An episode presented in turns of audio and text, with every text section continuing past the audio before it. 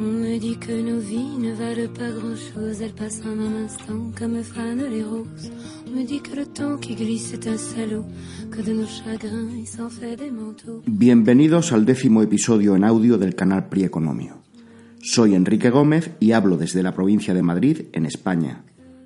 Paso a paso, en los nueve capítulos anteriores, hemos ido viendo cómo de unas pandillas con pocos individuos malcarados que vivían de lo que tenían a su alcance, se fue pasando a grupos más grandes que necesitaron de la domesticación de animales y plantas para subsistir, lo cual les impuso la necesidad de abandonar el nomadismo. Veíamos también cómo aquellos grupos que tuvieron la suerte o el acierto de asentarse en tierras fértiles y bien regadas, en concreto el creciente fértil, no tardaron en dominar las técnicas de regadío, aumentando con ello su productividad, lo que les permitía producir más producto con menos mano de obra campesina. Ahora una parte de la población podía dedicarse a tareas artesanales y otra, unos pocos, a organizar el cotarro y llevarse la mejor parte. Así, de grupos esparcidos aquí y allá, se pasó a asentamientos más numerosos con una entidad diferencial, ya eran ciudades. Ahora las relaciones de parentesco que daban identidad a las primeras comunidades habían dado paso a relaciones de vecindad dentro de las ciudades y a ciudades distintas, con las que unas veces se comerciaba y otras se entraba en conflictos por necesidad de tierras o agua, codicia de las riquezas del pueblo de al lado o necesidad de mano de obra gratis por sometimiento de los otros. Capítulo a capítulo se ha pasado de unos primeros intercambios primitivos que ya existían en el Paleolítico a rutas comerciales estables, primero de corta distancia para los bienes básicos y luego de larga distancia para los artículos de lujo, entre los que se incluían metales necesarios para fabricar armas, utensilios o joyas.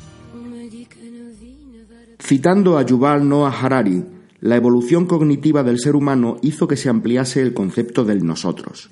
Al principio, el nosotros del Homo sapiens no iba más allá de la cooperación entre padres, hermanos y parientes cercanos que pertenecían al grupo. Más allá estaban los otros y en medio una frontera.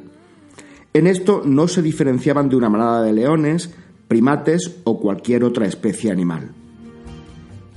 Conforme los grupos crecieron y se crearon las ciudades, la colaboración se extendió a un colectivo más numeroso que englobaba extraños, con esto, el concepto nosotros empezó a ampliarse poco a poco y a englobar identidades que estaban más allá de las personas a las que conocías o con las que coincidías a menudo, hasta llegar a tener un alcance universal.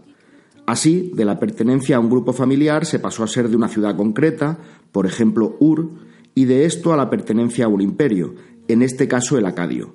Esto sucedió gracias a tres tipos de héroes, comerciantes, conquistadores y profetas, todos ellos interesados en que ese nosotros abarcase a tantos como fuera posible, unas veces por las buenas y otras por las malas. Los comerciantes ansiaban que el mundo fuera un mercado único y querían que todos los humanos fuesen clientes potenciales. Para los conquistadores, el mundo entero era un imperio único y todos los humanos súbditos en potencia. Finalmente, para los profetas, todo el mundo se regía bajo una única verdad en la que debían creer todos. Dejando a un lado los profetas, que siempre suelen ir detrás de los conquistadores, lo que nos quedan son dos formas de entender un mundo que ya empezaba a hacerse global en aquella época, el comercio y la conquista, que dieron lugar a los imperios desde el Acadio de Sargón el Grande al asirio, babilonio, persa, griego, macedonio, chino o romano. De esta evolución hablaremos hoy. Pasamos con esto al nuevo capítulo que se titula Comercio o Guerra, dos alternativas de crecimiento en el mundo antiguo. Empezamos.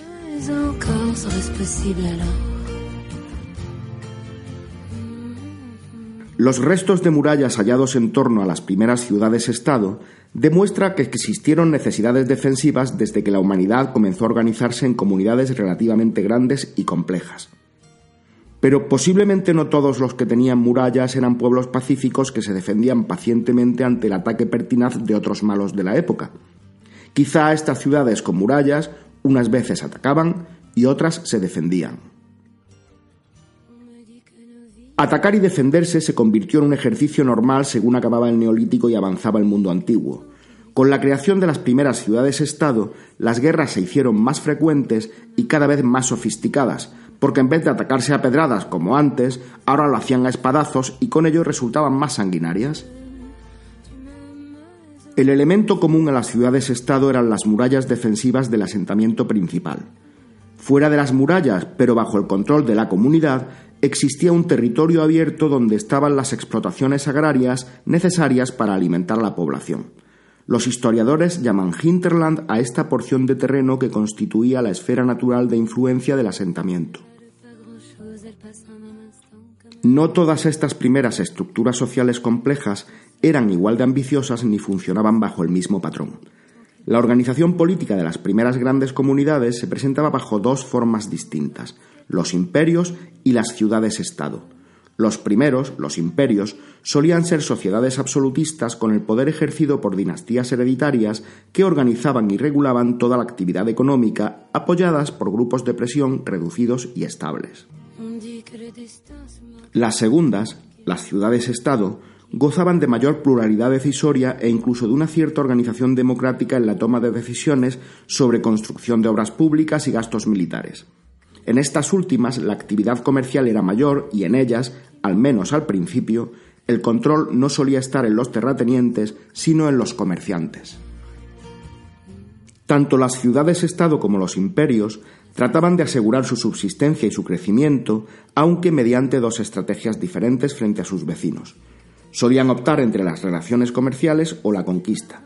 Siempre se daba una mezcla de ambas, pero mientras que en los imperios predominó el uso de la fuerza militar, los pilares del crecimiento de las ciudades-estado fueron la diplomacia y el comercio. En cualquier caso, la fuerza militar era imprescindible, tanto para evitar la invasión como para realizar conquistas, que entonces era la forma principal de aumento de riqueza, con el propósito de obtener el botín de guerra y nuevas tierras o cautivos que aumentaban la mano de obra disponible. Una diferencia importante entre unas sociedades y otras era que, en los imperios, estas conquistas enriquecían a la dinastía gobernante y en las ciudades-estado el botín se repartía algo más. Con la aparición de las ciudades-estado creció el comercio exterior, fundamentalmente para satisfacer las crecientes necesidades de material militar, como barcos o armas, también de obras públicas, de consumo suntuario de las clases dirigentes y de los gastos rituales y religiosos necesarios para mantener la cohesión social en torno a sus dioses y sus ritos.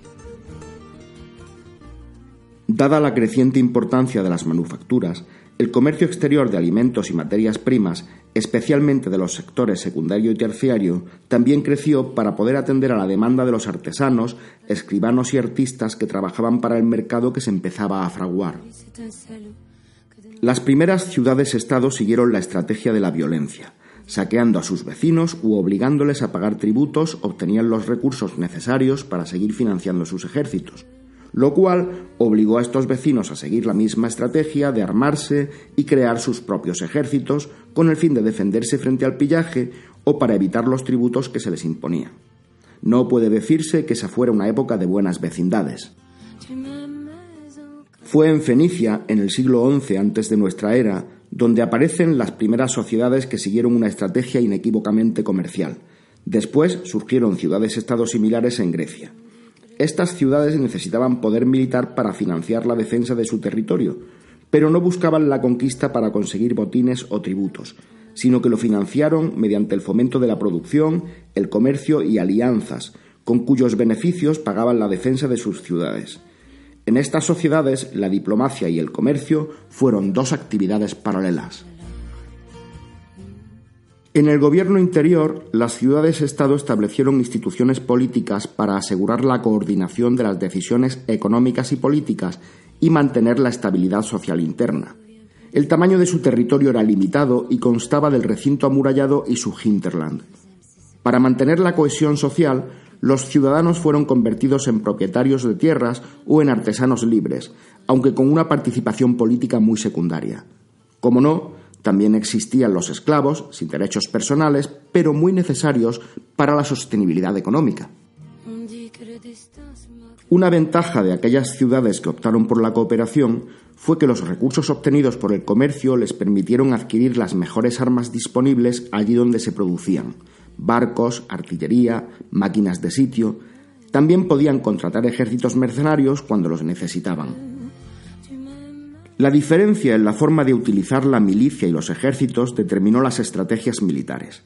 Las ciudades griegas, con ejércitos temporales formados por ciudadanos corrientes, plantaban batallas campales para ganar rápidamente la guerra. Sin embargo, los imperios optaban por guerras largas con batallas permanentes porque mantenían ejércitos estables formados por soldados profesionales.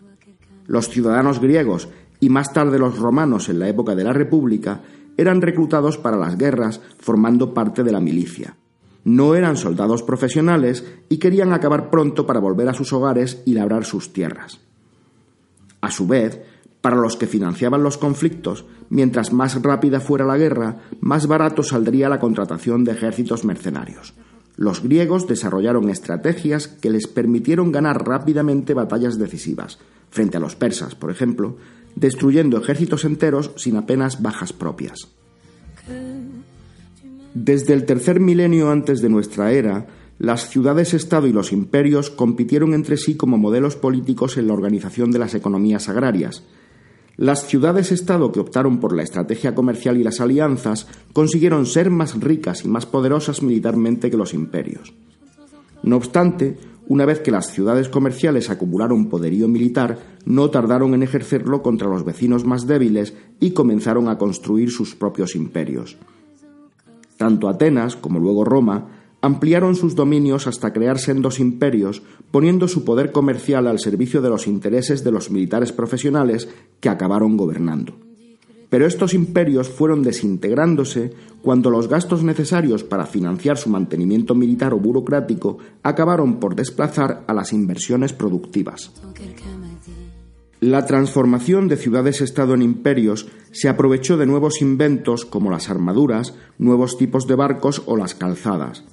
También favoreció las innovaciones, destacando la ballesta, el arco largo, avances en la arquitectura defensiva o mejoras en la construcción de barcos. El transporte y las comunicaciones a largas distancias eran cruciales para la viabilidad de los imperios. Hay quien sostiene que el colapso del imperio romano se debió, en buena parte, a la imposibilidad de seguir manteniendo y defendiendo las calzadas romanas. También fueron relevantes las innovaciones organizativas, porque la administración y la contabilidad eran esenciales para los imperios. El imperio chino y el romano hicieron censos de población para consolidar su control político y, sobre todo, para evaluar los recursos militares y fiscales que podían obtener de sus territorios. Los censos trajeron otra innovación, los apellidos que se añadían al nombre de pila. Sucedió por primera vez en la población china en el siglo IV antes de nuestra era. Las ciudades griegas expandieron su modelo político por el Mediterráneo, creando las colonias griegas. Eran de pequeñas dimensiones porque el tamaño de la población estaba restringido por la escasa disponibilidad de recursos agrarios de las zonas circundantes a la ciudad. Así se expandieron por el Mediterráneo, fundamentalmente el sur de Italia, Sicilia y el norte de África territorios que luego fueron sometidos por Roma. Alejandro Magno expandió el imperio de Macedonia para incluir en él al resto de las ciudades griegas, gran parte del imperio persa hasta la India y el imperio egipcio. Con el imperio macedonio acabó la era de las ciudades-estado griegas independientes. El imperio se desintegró tras su muerte en 323 antes de nuestra era y su legado consistió en la difusión de la cultura griega por el mundo mediterráneo. El griego se convirtió en la lengua oficial del imperio y las matemáticas, las ciencias, la medicina y la filosofía griega florecieron en sus ciudades, destacando el caso de Alejandría en Egipto. A la muerte de Alejandro, la República de Roma controlaba unos pequeños territorios en la costa occidental de la península de Italia. En los tres siglos siguientes, Roma desarrolló un gran imperio que acabó abarcando de España a Siria y desde el Rin hasta Egipto. Como en el dominio macedonio, el centro cultural del Imperio romano también se hallaba en las provincias orientales, en las ciudades más helenizadas como Alejandría y Antioquía, en las cuales los griegos siguieron desarrollando la ciencia y la filosofía. Aquí y en los enclaves griegos del sur de Italia se produjo la fusión entre la cultura griega y la romana que aún pervive en nuestros días.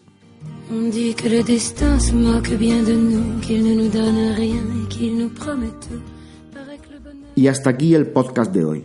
Como siempre, este y otros más están en el blog prieconomio.com, donde además figura la bibliografía que he utilizado. Veréis que hoy en la introducción he vuelto a citar al historiador Noah Harari, del que os quiero recomendar un libro que estoy seguro que os interesará. Se titula Sapiens, de animales a dioses, y el subtítulo es Una breve historia de la humanidad.